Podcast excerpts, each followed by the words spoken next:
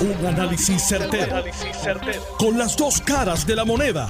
Donde los que saben no tienen miedo a venir. tienen miedo a venir. Esto es el podcast de Análisis 630 con Enrique Quique Cruz. Buenas tardes, mis queridas amigas, amigos. Hoy es viernes 23 de septiembre del 2022. Tú estás escuchando Análisis 630. Yo soy Enrique Quique Cruz. Y estoy aquí de lunes a viernes de 5 a 7. Hoy como todos los viernes, con el gabinete de los viernes, con, desde las 5 de la tarde con el licenciado Ángel Toledo. Y excusado está el senador Juan Zaragoza. Yo tuve la oportunidad durante el día de hoy de hablar con Idamis de Jesús y platicamos sobre este beneficio, estas ayudas de FEMA. Y entonces usted tiene el lugar de FEMA que se llama el Disaster Assistant, disasterassistant.gov. Y ella me explicó, porque han habido muchas personas que han entrado al portal de FEMA y se han precualificado para recibir los 700 dólares, que es lo que da FEMA ahora. Y a muchos les ha llegado la notificación de que no cualifican. Tuve la oportunidad de preguntarle a ella y no cualifican los que las personas que no han cualificado no han cualificado porque no han sido desplazados de su hogar y usted tiene que hacer, haber sido desplazado o haber perdido su propiedad, se tiene que mudar y ahí pues FEMA entra y lo ayuda. Así que les digo, les doy esa información para que ustedes entren al portal de disasterassistant.gov. Ellos tienen también un número 800. Pero lo más importante de esto, mis queridas amigas y amigos, es que hay mucho fraude y hay muchas, muchos correos electrónicos. La gente está recibiendo notificaciones para que se inscriban, para que busquen los, eh, las ayudas de FEMA y son falsas. Así que por favor tengan mucho cuidado a qué portal ustedes entran y si no es uno que dice gov.gov.gov, primero chequee, busque un familiar inclusive que le oriente, que le asista, pero no entre buscando eh, ayuda y que luego usted termine perdiendo dinero. Porque en estos momentos de desastre y de mucha gente que tiene necesidad, es cuando un montón de gente sin escrúpulos, inescrupulosa, buscan ganar dinero. Les voy a dar un solo ejemplo. Esto es, esto es una cosa, esto es un dato que está brutal. La oficina del inspector general en los Estados Unidos ha determinado, este, este informe salió hoy, que ustedes se acuerdan del PUA, del dinero federal para los desempleados han determinado esta gente, la Oficina del Inspector General, en un estudio, y ellos dicen que puede ser mucho más, han determinado que se pueden haber robado por fraude 46 billones de dólares. 46 billones con B de bruto, burro y mal administrador. 46 billones. Y créanme que en Puerto Rico deben haber 500, 600 milloncitos de eso de fraude. Dicen que agarraron números de seguro social de gente que había muerto Dicen que cogieron números de seguro social de gente que estaba encarcelada, preso. Olvídense, estos individuos hicieron barbaridades con números de seguro social falsos o, como les mencioné, gente muerta, gente eh, encarcelada y sometieron ahí y están estimando, están estimando un fraude de 46 mil millones de dólares y dicen que puede haber sido más. Ahora, digo esto para que nadie caiga en el pescadito buscando 700 pesos y que después le roben los chavitos que usted tiene en su cuenta de banco. Con eso quiero darle la bienvenida al licenciado Ángel Toledo, que está conmigo todos los viernes de 5 a 6 aquí. Licenciado, muchas gracias. Bienvenido aquí, como siempre, a Análisis 630. Gracias a ti, Quique, y saludos a todas las personas que nos están escuchando en la tarde de hoy. Bueno, hay varios alcaldes que están molestos con Luma el alcalde de Bayamón, Ramón Luis Rivera Hijo, les había dado, le había dado a Luma hasta mañana sábado. Si no, él iba a activar unas brigadas que él tiene allí. Bayamón, uno de los municipios que se va a la luz todos los días. Antes era Bayamón, en Bayamón llueve todos los días, ahora en Bayamón se va a la luz todos los días. Teniendo una subestación gigantesca allí y la, la subestación está mal y el servicio eléctrico en Bayamón lamentablemente está mal y el alcalde pues está harto de eso. Activó sus unidades. Otro alcalde que hizo declaraciones sobre el servicio de Luma fue Edward O'Neill, el alcalde de Guaynabo. Yo conozco personalmente a Edward O'Neill. Edward O'Neill fue empleado por más de 20 años en la Autoridad de Energía Eléctrica. Y luego se mudó a ser empleado del, de Luma. Y Edward hizo, esto, esto es, no estoy menospreciando las expresiones de ningún otro alcalde, pero estoy hablando de un alcalde que trabajó en la Autoridad de Energía Eléctrica, que se fajó y se, dejó el cuero pegado cuando el huracán María, aun cuando el exalcalde de Guainabo, Ángel Pérez, llevaba una batalla en contra de él, porque lo veía como un contrincante, y le hizo la vida imposible durante ese periodo de María, pero Edward se mantuvo ahí trabajando por su gente y por su municipio. Y le dio luz, electricidad a mucha gente después del huracán María. Y Edward O'Neill Rosa hizo la siguiente declaración, y es interesantísima porque le mete duro, y, y voy a citarla. Es inaceptable para Guaynabo y Puerto Rico el mal desempeño de Luma para energizar la isla tras el paso del huracán Fiona. Y peor aún, la actitud de arrogancia e intransigencia de algunos de los ejecutivos que carecen de empatía con el pueblo. Tengo más de 20 años de experiencia tras mi anterior trabajo en la Autoridad de Energía Eléctrica y posteriormente en Luma. No aceptan ayuda, no aceptan recomendaciones, ocultan datos e información que podría ser de utilidad para avanzar a encender a Guainabo y otros pueblos del área metro.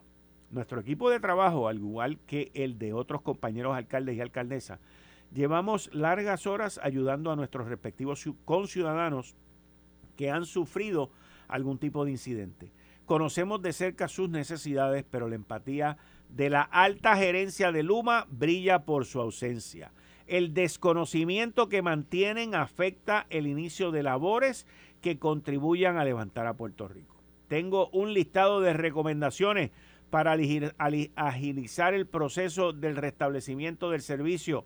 Hemos recopilado la información necesaria para completar los trabajos, no obstante, la empresa sigue enajenada de la realidad. Siempre he estado dispuesto a colaborar, pero lamento que la empresa Luma simplemente no nos permita ser parte de las soluciones para restablecer el servicio de nuestro pueblo. Licenciado Toledo.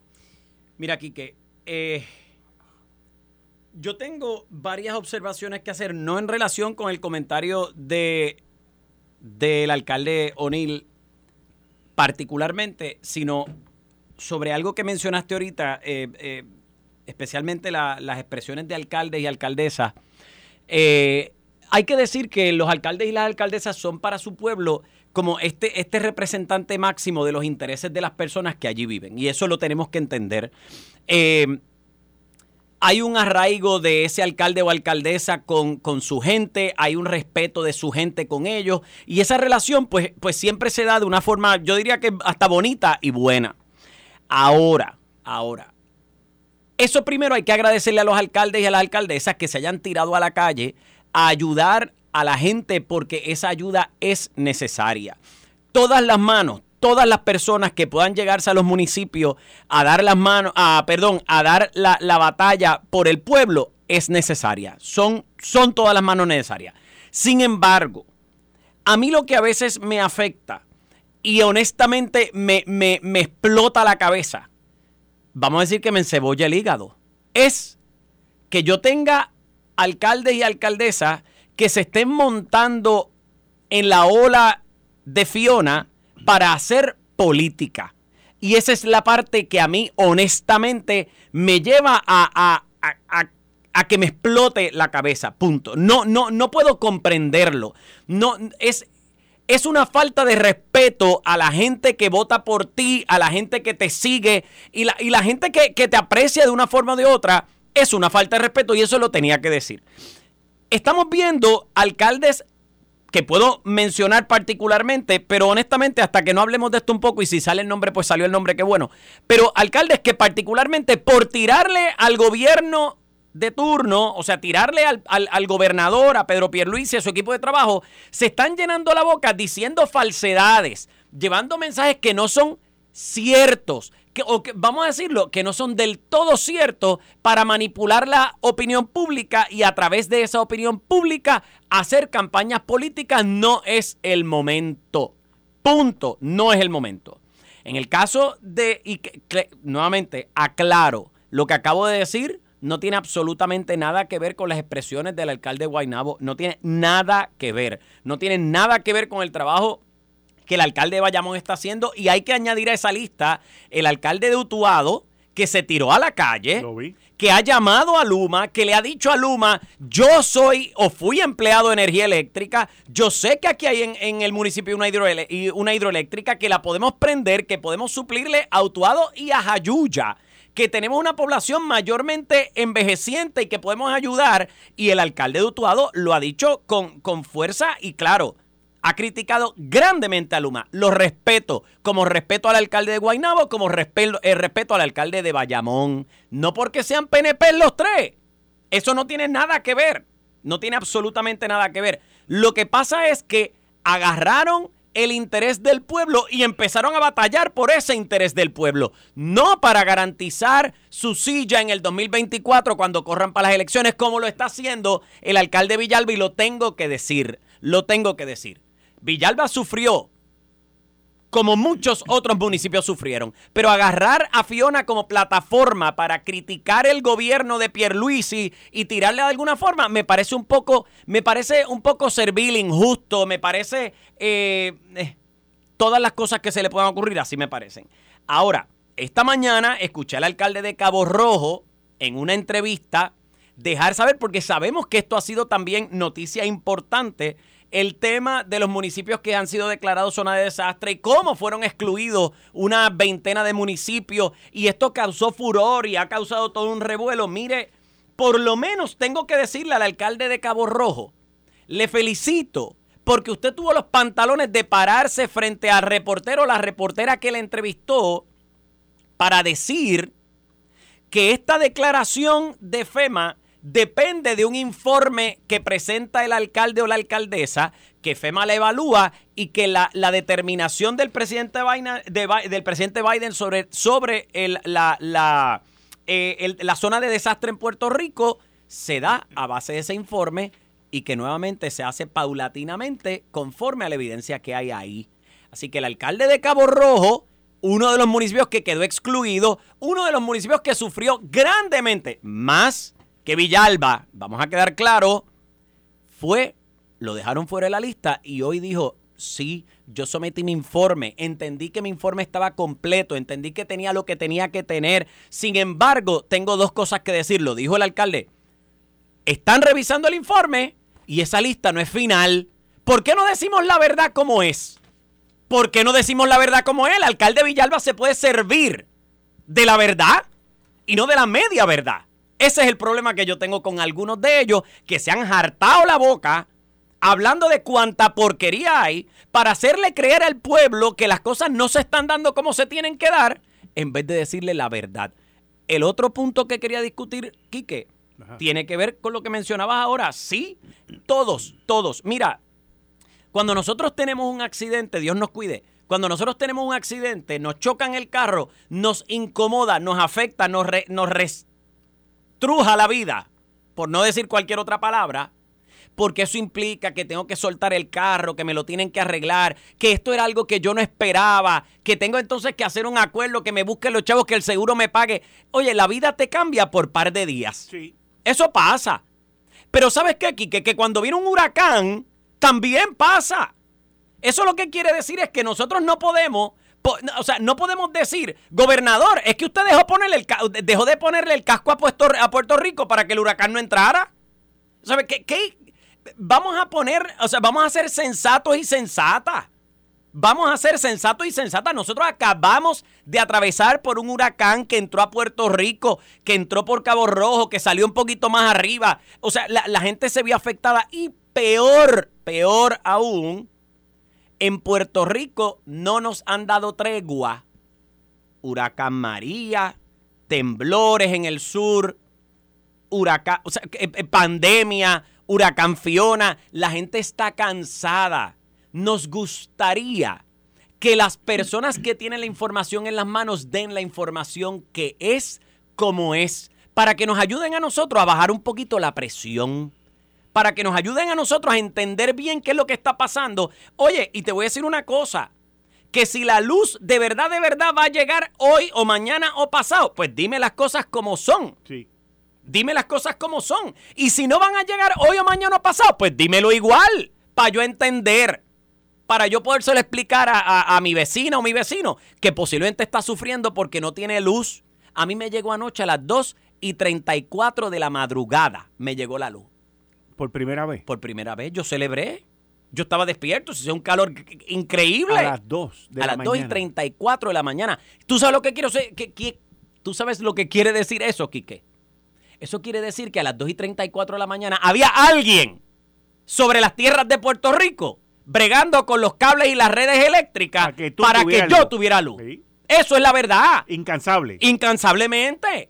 Así que por favor, le voy a pedir también a los unionados de la UTIER que digan la verdad. A su dirigente que diga la verdad, que diga las cosas como son, porque esta no es plataforma para hacer política. Tenemos un pueblo que está sufriendo, tenemos un pueblo que está sufriendo por años, que no tiene nada que ver con colores, con gobiernos, con administraciones, tiene que ver con cuánta cosa nos ha venido a Puerto Rico desde María en el 2017 hasta Fiona en el 2022 con la expectativa de otro, no sé cómo le queremos llamar el Invest Madre de los Tomates, que estamos di que, di que velando porque ya mismo vienen, se nos están metiendo miedo con eso y uno tiene que estar, mira, ojo pelado, porque eso podría llegar. Así que a mí me parece que es irresponsable de esas personas seguir dándonos a nosotros los mensajes que no son para que sigamos usando esto como plataforma política y que al final del día tratemos, tratemos de impactar la opinión pública como nos da la gana. Diga las cosas como son y Quique, termino, termino mi, mi, mi vómito de sangre más ahorita porque estas, estas cosas habían que decirlas, había que decirlas.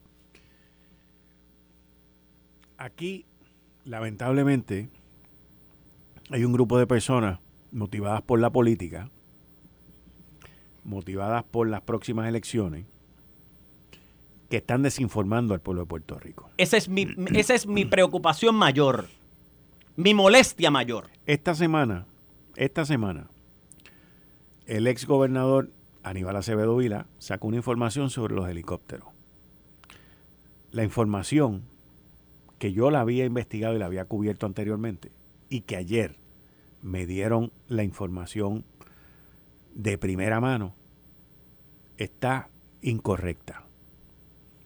Hay cuatro helicópteros volando desde el pasado lunes los helicópteros de Luma están certificados y han estado haciendo las inspecciones de las líneas.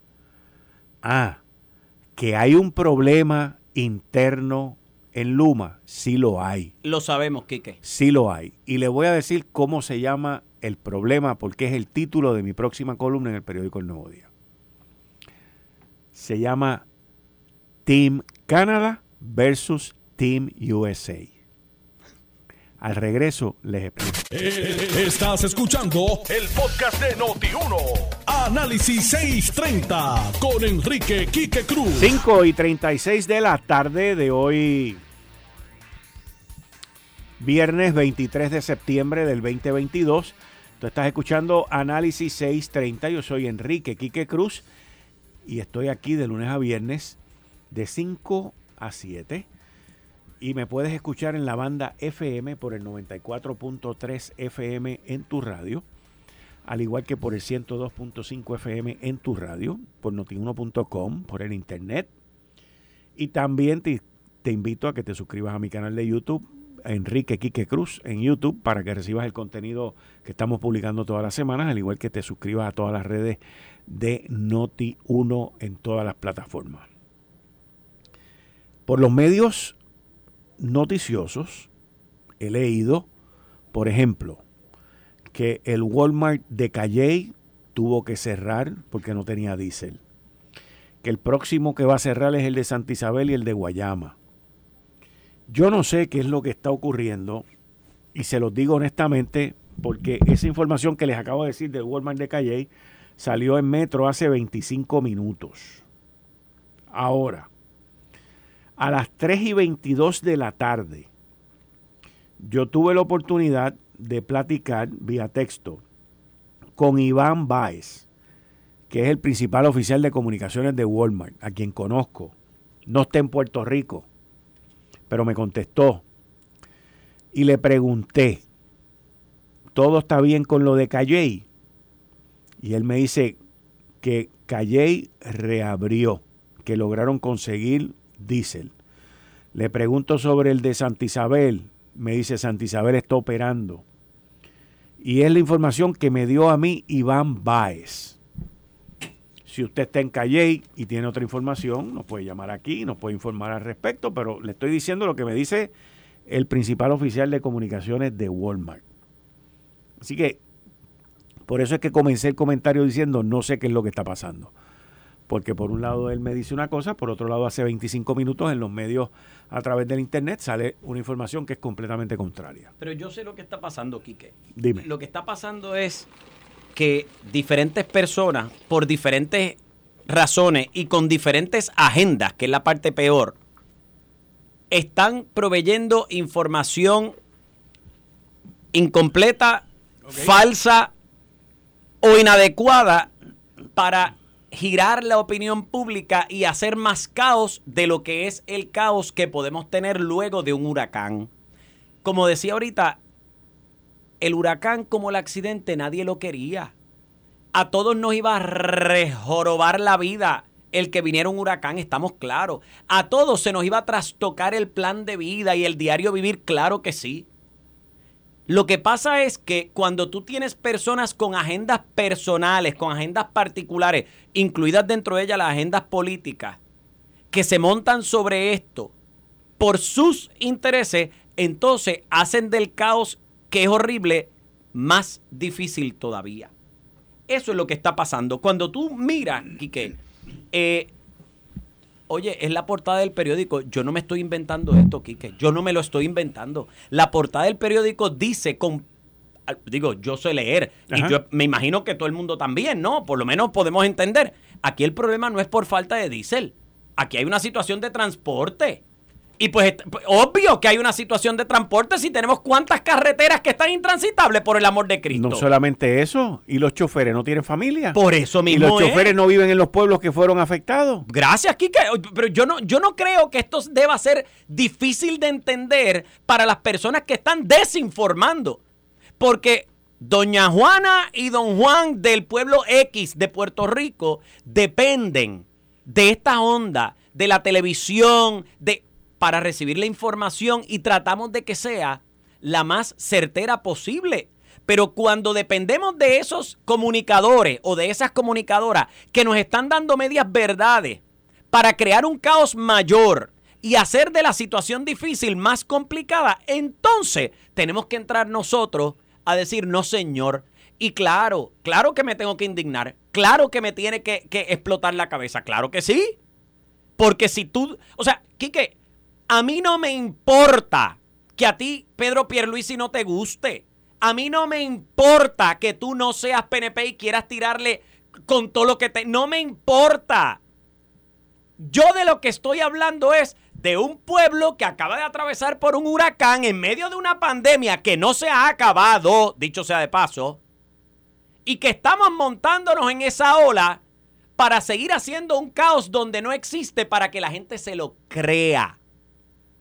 Y me gustaría que la gente comprendiera, y lo dije el miércoles contigo, Quique, no hay un lugar en Puerto Rico, no hay una oficina en Puerto Rico, y es importante, y esto lo digo con el respeto mayor a todos y todas, todos y todas, No hay una oficina en Puerto Rico, un edificio en Puerto Rico que tenga 3.2 millones de switchecitos de luz. No la hay.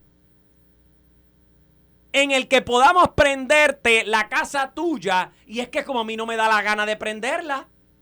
Pues, para que te fastidie, porque es que fíjate, como, como este gobierno quiere, quiere perjudicarte, eso es lo que están diciendo, ¿no? Pues porque es que tú no acabas de prender el switch, señor.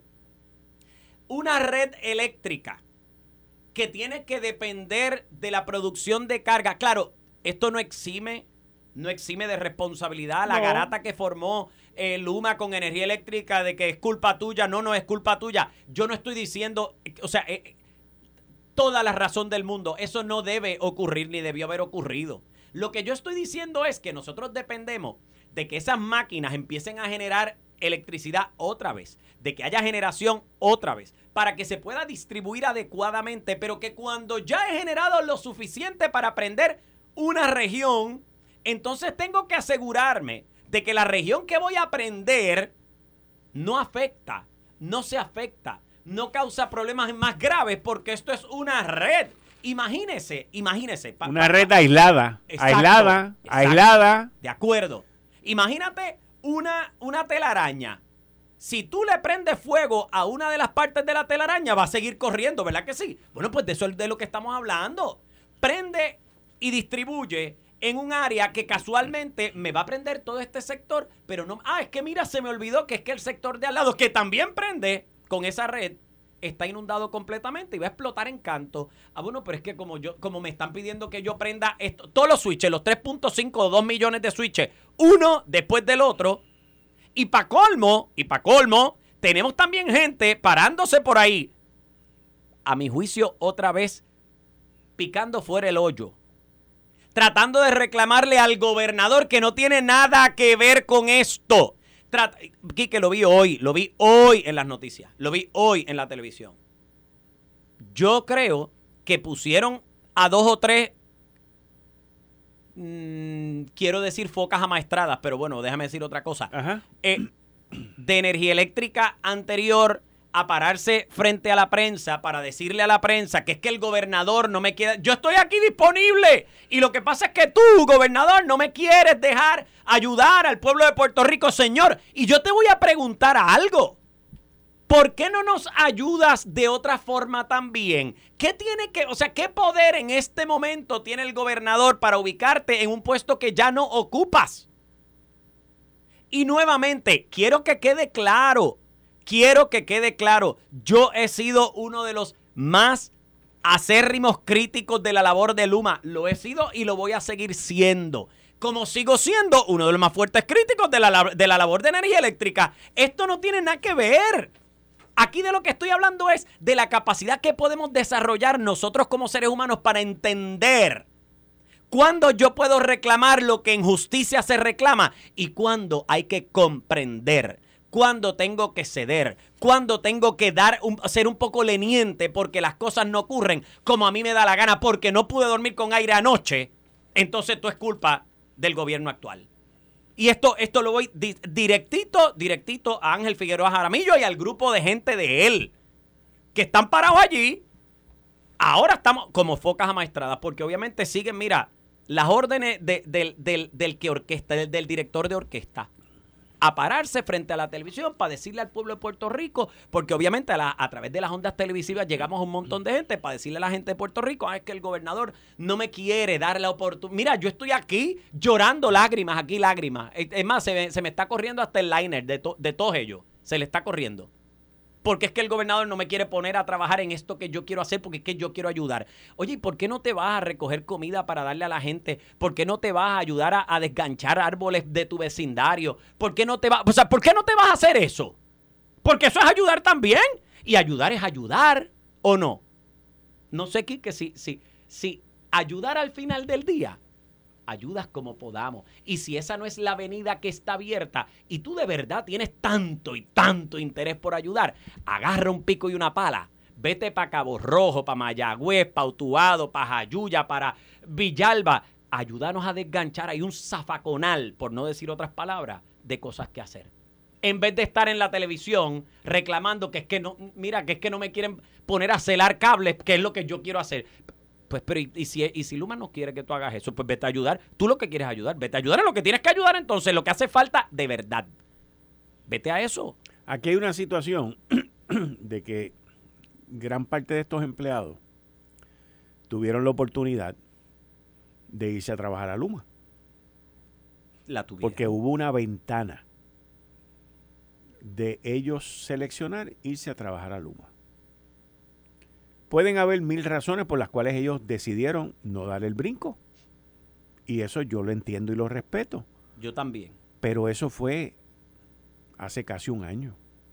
Eso fue hace más de un año. De acuerdo. Entonces, ahora, ante esta situación, es un poquito difícil el que, el que sea, olvídate del nombre de la compañía, el que sea, venga y diga, vengan, vengan a mí. Eso no va a pasar. Y yo lo que estoy diciendo no es mi opinión. Ahora yo no estoy hablando de mi opinión, yo estoy hablando de la realidad. De la lógica, de lo que todos tenemos que entender. El gobernador dijo que no era decisión de él y Luma dijo que iban a traer 5 mil tipos de afuera. Y te voy a decir, que esto no es politiquería, esto es análisis. No, no, esto es análisis. Esto es análisis. Porque tengo que decir, Autoenergia Eléctrica está en este momento, en este momento, está por un lío en quiebra desde el 2017. Y tengo que decir, con respeto a todos ellos, que ellos eran los empleados de energía eléctrica para ese momento también. Entonces, al haber habido ese window of opportunity, esa ventana de oportunidad de tú haberte cambiado y decidiste no cambiarte. Claro.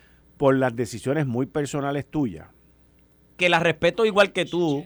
Yo la, yo, no, Siri, no me jorobes a mí ahora aquí, por favor. No me vengas a molestar. No estoy hablando contigo, Siri, por favor. Que yo las entiendo y las respeto, pero entonces tú no puedes venir ahora ante la desgracia y decir que tú puedes ser parte de la solución. De acuerdo. Porque cuando no, lo fuiste, cuando no lo fuiste en el momento que lo pudiste haber sido. De acuerdo. Entonces, por eso es que yo digo, y no lo digo como falta de respeto ni nada, eso no va a ocurrir. El gobernador no les va a prestar atención. No les va a hacer caso y Luma menos. Y la gente tiene que entender que no es, no es porque el gobernador es malo, porque el gobernador los ignora, no es por eso. Hay otras mil razones que son las que tú estás implicando. Mira aquí que con mucha sensatez y con claridad. La primera decisión quien la tomó fue el empleado en no querer irse. Pues claro. O sea, y esas son decisiones que se respetan. Yo, por otro lado, ayer yo estaba aquí con el gabinete de los jueves, con Ángel Mato, el representante Ángel Mato, el representante Gabriel Rodríguez Aguiló, y hay gente dentro del Partido Popular Democrático y el Partido Nuevo Progresista que, como la misma comisionada residente, que piensan que se, le, que se deberían de traer de regreso a los celadores de la Autoridad de Energía Eléctrica. La, comisionada residente lo dijo públicamente y le mete fuerza al pedido de, estos empleados. Claro. Ahora, eso, eso es un llamado con un peso político. Gracias, lo dijiste tú, no lo dije yo. Sí, es un llamado con peso político. Y es un llamado que en este momento no va a ser escuchado. Porque no estamos para eso ahora. Porque, no, porque es que el tiempo de eso pasó. Por eso mismo, no estamos para eso ahora. Entonces, al haber ocurrido eso, pueden gritar, pueden patalear, la comisionada residente puede pedir que los cojan, que no los cojan, que esto y que el otro. No va a ocurrir porque la decisión quien la tomó fue el empleado, no fue el gobierno, no fue la Autoridad de Energía Eléctrica, no fue Luma. De acuerdo. Ahora, para concluir con el tema, porque tengo una llamada muy importante aquí para todos aquellos que tienen celulares con la red de T-Mobile. Voy a darles una información. Yo soy uno. Eh, tú eres uno. Sí. Y, en mi casa también.